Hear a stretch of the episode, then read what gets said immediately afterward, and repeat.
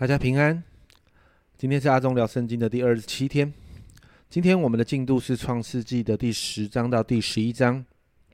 我想这一段经文大家读起来应该不少人觉得很痛苦哦，因为遇到创世纪的第一道墙是家谱。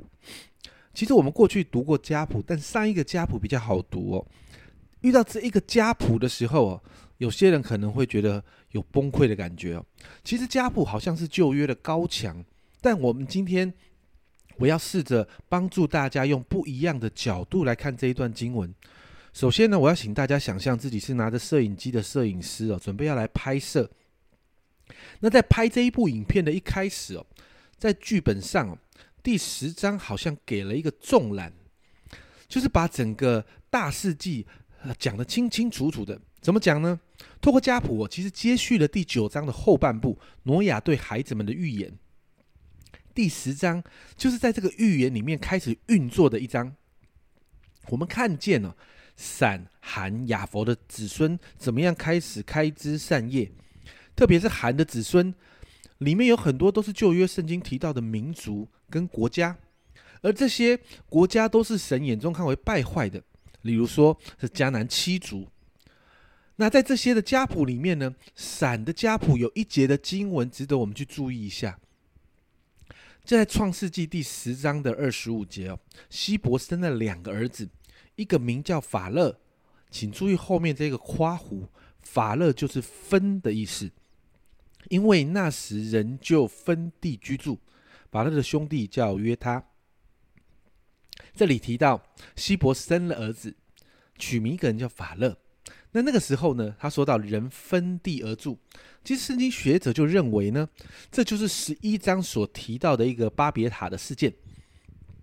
所以在第十章哦，摄影师好像用那个啊，我们在摄影在在拍摄的时候，我们说的那个名词哈，就是浪景哦，好像用一个浪景，一个比较大的景，一个全景的角度在拍摄。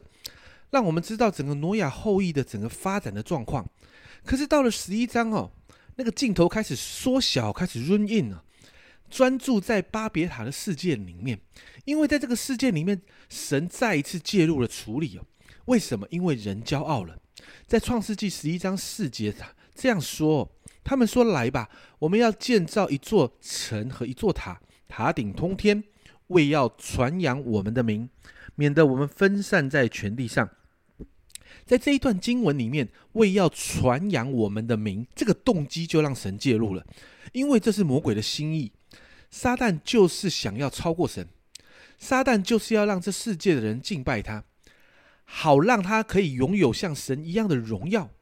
而人这样的动机，就开启了建造巴别塔的野心。这样的行动就带来了骄傲，而这不讨神喜悦。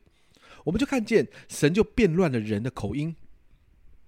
也呼应了第十章一直提到的各随各随各呃各的方言宗族来立国，所以你看到哈，从第十章到第十一章的经文里面，我们就看见那个摄影机的那个焦距哦一直在缩小，一直在缩小，最后到了十一章后面就聚焦在闪的后代里头，而我们从闪的家谱里面，我们看见亚伯兰，也就是后来的亚伯拉罕就出现了。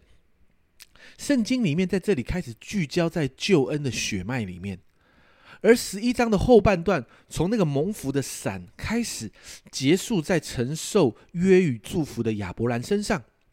神为人预备的救恩就从这里开始，这是开始进到那个镜头的焦点。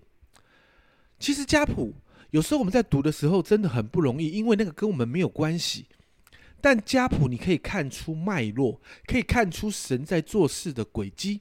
当亚当亚当夏娃犯罪之后，你知道神就一直在预备人的救恩，而这个救恩从十章十一章开始就聚焦。其实当我们读懂了家谱，我们就真的会感谢神，因为你会看见经过这么多世代，神从来没有忘记要把人带回与他的亲密关系中。因此，今天我们要一起。来操练感谢神，我们要感谢神，从这么久以前就为我们预备了这个救恩。我们要谢谢耶稣付上代价把我们救回来。所以今天我们就一起花时间来操练对神的感恩。这是阿忠聊圣经今天的分享，我们明天见。